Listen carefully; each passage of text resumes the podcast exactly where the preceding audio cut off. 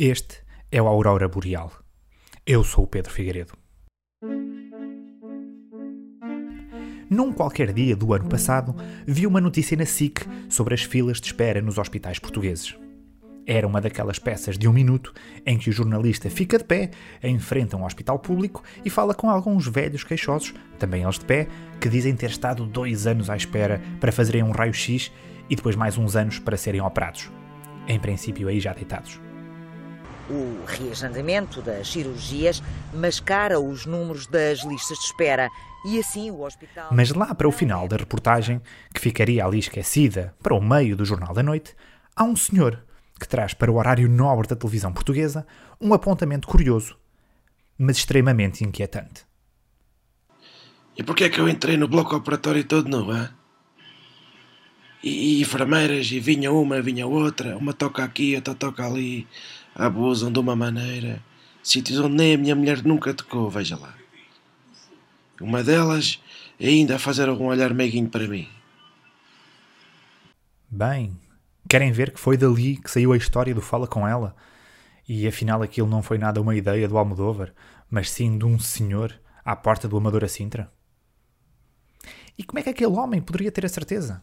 Ele só viu a cara de uma enfermeira tapada com aquelas máscaras do hospital.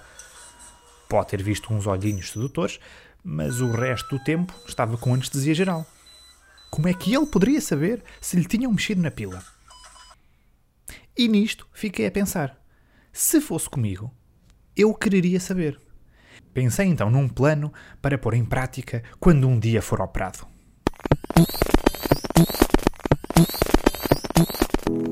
Ia pegar num marcador e desenhava uma bolinha vermelha mesmo na ponta da pila. Se no final da operação a pinta tivesse desaparecido, é porque alguém me tinha violado. Mas depois pensei: bem, também não é muito difícil andarem-me a mexer, fazerem o que querem, a bolinha vermelha desaparece, mas eles depois pegam no marcador vermelho e voltam a fazer uma nova pintinha no mesmo sítio. Mas se eu desenhasse na pila alguma coisa que os médicos não conseguissem copiar, por exemplo, se fizesse a minha assinatura conforme está no cartão do cidadão, aí ninguém me conseguia enganar. Era tipo um autógrafo, mas com o nome completo, como se estivesse ali a assinar os papéis do banco.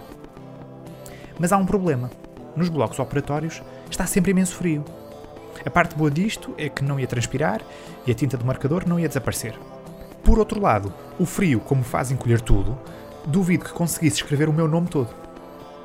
Quanto muito cabia uma rúbrica num cantinho, como se eu estivesse a confirmar que li as páginas todas de um contrato da compra do carro. Não é um plano infalível, porque quando uma pessoa é operada, eles veem o nosso cartão do cidadão na entrada para terem a certeza que vão operar a pessoa certa. Já soube de grandes stresses que, de pessoas que até estavam numa sala de espera e acabaram sem o apêndice, o que até nem é mau, pronto, depois também é uma operação que já fica. Os médicos poderiam perfeitamente pedir uma fotocópia do nosso cartão do cidadão, depois passar para uma mica transparente, pôr à frente das lâmpadas do bloco operatório, que toda a gente sabe que há imensas luzes daquelas que sobem e descem para iluminar o sítio onde vai entrar o bisturi, né? e depois projetavam a rúbrica, mesmo apontada, para cima da minha pila e era só de calcar. Acho que o melhor era montar uma armadilha aos médicos e rubricar-me com uma assinatura falsa tipo escrever Zé Rui, que é um nome curto e que toda a gente pode ter cara de Zé Rui. Se no final da operação aparecesse o nome Pedro na pila, então é porque eles tinham caído nesta hábil armadilha. Esta situação toda deixou-me muito perturbado e inquieto. Marquei então uma entrevista com o diretor do Hospital Santa Maria, em Lisboa, para falar sobre estas medidas de precaução. Por acaso não acho nada que tenha cara de Zé Rui. Mas olha lá, isto é mesmo para que canal? Saí do hospital ainda com mais dúvidas. Não sei ao certo como é que é no bloco operatório, mas entretanto vi no talho o desenho de um porco todo tracejado, a marcador, com as partes onde ele deveria ser cortado e a dividir onde é o chispe, o lombo, as pernas e assim. Às vezes, quando se compra porco, ainda se vêem assim uns tracinhos a marcador na pele, meio carimbado, com letras e tudo. E se calhar não seria boa ideia usar um marcador vermelho. Não vá o médico baralhar-se e operar-me no sítio errado ou trinchar-me para bifes. Deveria assim eu encontrar um marcador único e diferenciado. Por isso, liguei para os maiores especialistas em marcadores, canetas esferográficas de todo o mundo. A BIC.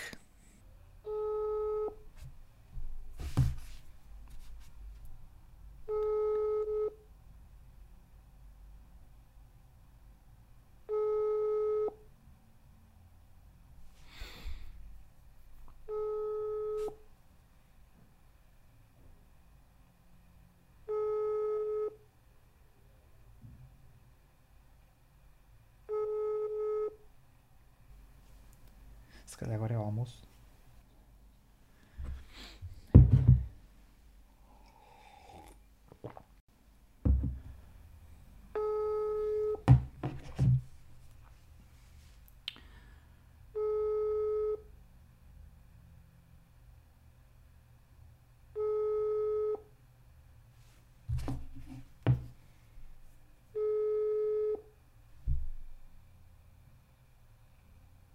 É este o número, está certo. Espera aí. Se calhar também estão a lanchar a esta hora.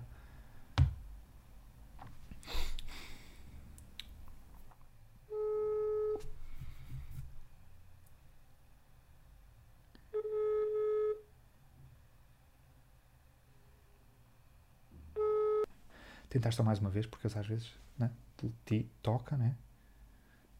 estão a caminho, depois desliga e quando chegam lá já não está ninguém. Espera aí, mais uma, espera, mais uma vez.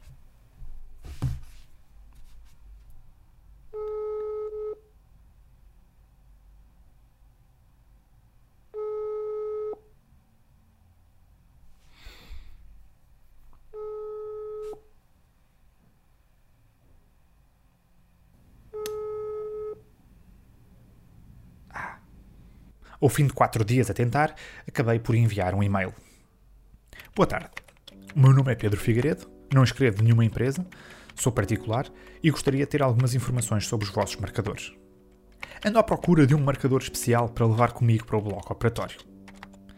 É uma longa história, mas resumidamente quero desenhar na minha pele sem que depois fique 3, 15 dias todo pintadinho, até porque às quartas tenho natação e o balneário é partilhado.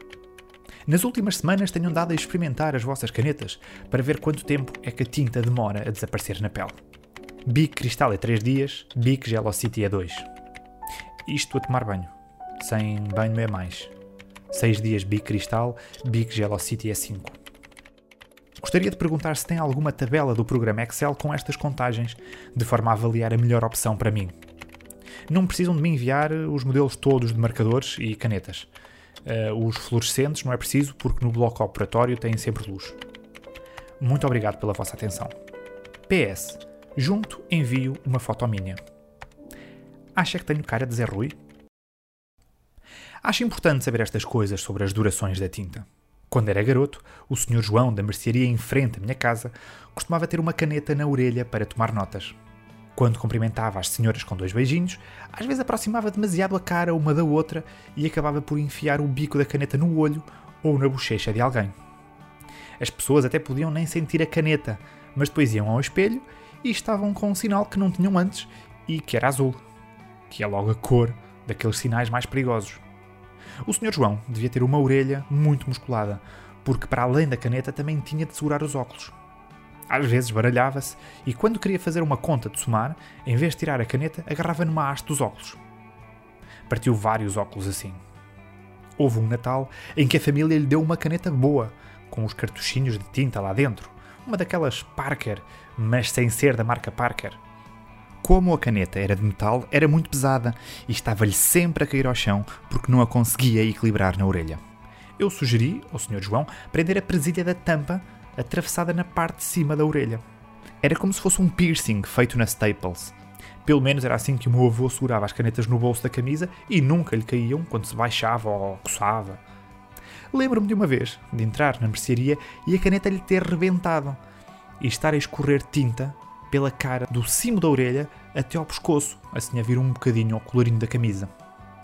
Olhando de repente, parecia que o Sr. João estava a deixar crescer uma patilha fininha, mas que depois tinha derretido Entretanto, fui agora uh, ver outra vez o e-mail uh, e a BIC ainda não me respondeu.